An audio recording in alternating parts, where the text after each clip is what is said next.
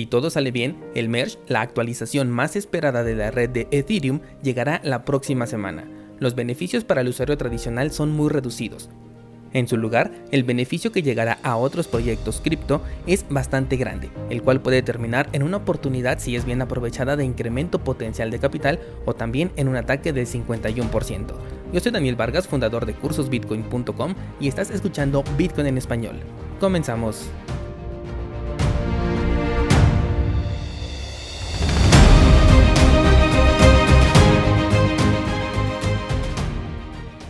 Al momento de grabar este episodio, el merge sigue en pie. Si se llega a retrasar o a cancelar, el efecto que tendrá será importante, pero sobre todo me gustaría conocer las razones que van a querer dar del por qué ese retraso o dicha cancelación. Pero hoy vamos a ser positivos. Imaginemos que el merge ya ocurrió y ahora Ethereum ya es de prueba de participación.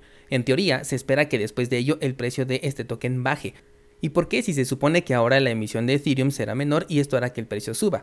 Bueno, pues por la simple razón de la frase tan conocida de compra el rumor y vende la noticia. No quiere decir que no se vaya a recuperar después, pero es posible que primero veamos una caída del precio que espero que se contagie a todo el mercado cripto. De hecho, lo vimos el viernes pasado en donde supimos que ya varios holders de Ethereum están enviando sus tokens a exchanges centralizados con el objetivo de venderlos. Aquí es donde comienza lo interesante porque otros proyectos van a tener una repercusión directa en la activación del merge. El primero sería, por ejemplo, el posible fork. Personalmente creo que el fork sí va a ocurrir, pero no va a tener tanto éxito, a menos, y esto significa que es dependiente, que la actualización de Ethereum al merge sea un fracaso. Y no me refiero solamente a los aspectos técnicos, sino a lo que hemos venido platicando de un caso de posible centralización en la red de Ethereum, en donde se pueda tomar el control sobre esta red, ya sea por parte de los validadores con sus intereses personales o por parte de los reguladores externos. Es un fracaso desde el punto de vista de la libertad y de la centralización. Por eso te decía hace poco tiempo que si Ethereum se declarara abiertamente centralizado, sí sería un duro golpe para aquellos que pensaron que era la criptomoneda que le seguía a Bitcoin, pero finalmente se consolidaría ya como una empresa tecnológica que de por sí ya lo es, pero con un mayor potencial para seguir trabajando en todo aquello que ha proporcionado. Yo creo que la centralización para Ethereum como empresa sería lo que mejor le vendría porque en este momento ya volverse descentralizado es prácticamente imposible, o al menos yo lo veo muy complicado. Entonces, en un escenario de fracaso, entre comillas, de Ethereum Proof of Stake, la bifurcación sí se podría beneficiar porque quedaría como lo es el actual Ethereum. Sería de prueba de trabajo, yo esperaría que trabajaran en una mayor libertad y mejora al momento de validar las transacciones, que es el camino que llevó a Ethereum al hipotético caso de su fracaso. Aquí es donde comenzarían los eventos encadenados, porque Proof of Stake se demostraría que tiene puntos únicos de fallo, lo cual desde mi punto personal de vista ya está comprobado porque actualmente Ethereum 2.0 ya está centralizado, o sea, el punto único de fallo ya es verificable, solamente que no ha sido explotado.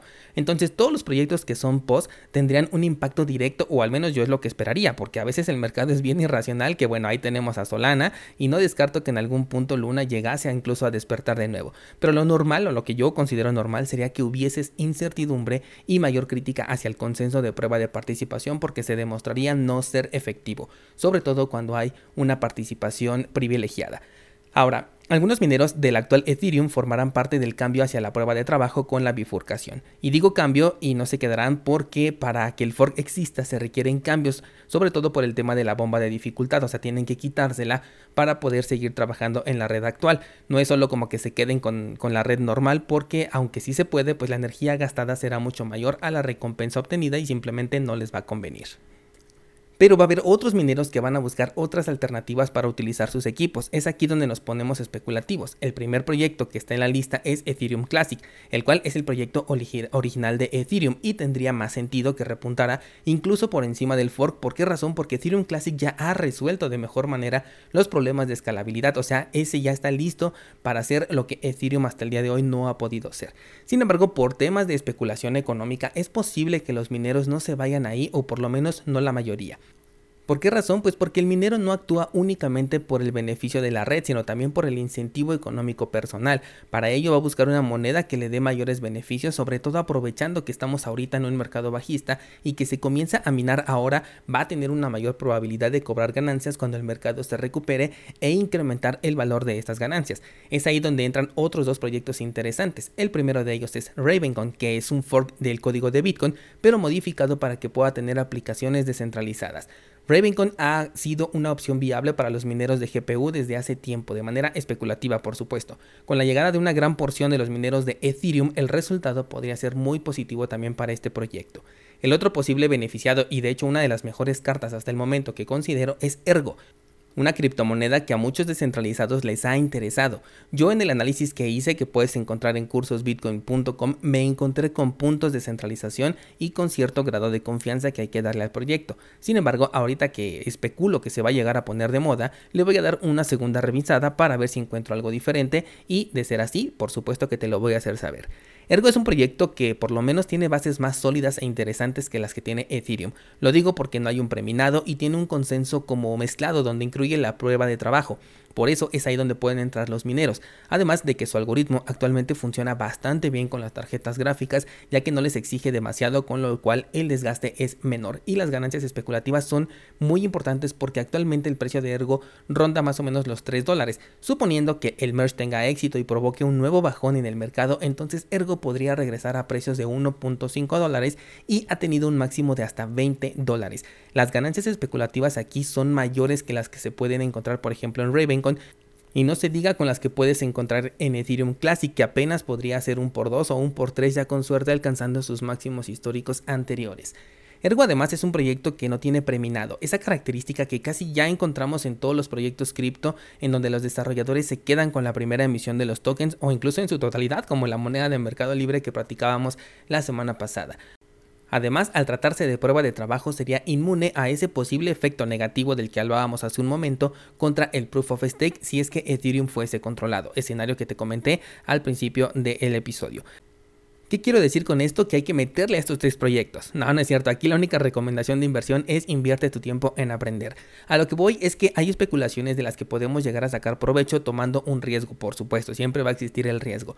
El fork de Ethereum posiblemente sea una burbuja como la mayoría de forks cuando nacen, en donde consiguen un precio alto para después comenzar una prolongada caída de la que probablemente nunca se recuperen. Como dije, a menos de que ciertos eventos se cumplan, pero esto ya depende de varias eh, fichas que no están bajo su control. La formación de esa burbuja es la que se puede aprovechar, sobre todo por aquellos que ya cuentan con Ethereum en este momento en su balance porque van a recibir tokens prácticamente gratis de esta bifurcación, así que toda la ganancia que se pueda obtener aquí es neta. Después, Ravencoin es un proyecto que tiene ya historia, un tanto olvidado lo considero, pero con potencial tecnológico por lo menos, que sí puede dar ganancias interesantes a los mineros, lo cual es importante para que exista este escenario especulativo del que estamos hablando y del que nos podríamos aprovechar. Después está Ethereum Classic, de hecho es una de las mejores alternativas para suceder a Ethereum ahora que se va a un mundo centralizado es el que desde mi punto de vista podría absorber todo el ecosistema creado en Ethereum y además solucionando ya sus mayores problemas de escalabilidad. La única pega que le veo es que eh, daría una menor ganancia especulativa para los mineros si es que no tiene éxito, porque como te dije hace un momento sus máximos históricos se encuentran apenas en un por 2 o un poquito por debajo del por 3. Pero si tiene éxito estamos hablando de un Ethereum que se puede comprar en este momento más o menos a 20 dólares y que puede absorber a todo el ecosistema del que llegó a valer hasta 4000. O sea que también tiene un potencial especulativo. Por último tenemos a Ergo, que quizás es uno de los proyectos con mayor popularidad, de esos que se ponen de moda y les va muy bien por un tiempo. No sé si lo puedan sostener, esto ya dependerá mucho de cómo se puede desarrollar para este proyecto, pero tanto tecnológica como especulativamente y agregando el factor moda que dentro del sector cripto hemos visto que es muy muy importante, Ergo puede ser una de las mejores alternativas interesantes para poder especular. Por supuesto, todos los proyectos que mencioné son dependientes y por ejemplo, si se llegara a cancelar o a retrasar el merge, nada de lo que acabamos de decir en este momento sucedería porque los mineros se quedarían con Ethereum hasta un nuevo aviso. Ese es parte del riesgo que hay que aceptar si es que quieres especular con alguno de los proyectos mencionados, pero de cualquier forma ahí está la información por si tú quieres aprovechar el momento y tienes la posibilidad. Ahora que lo sabes, es momento de que revises tu portafolio, tus municiones y sepas si quieres jugar a la lotería cripto que nos trae el merge de Ethereum.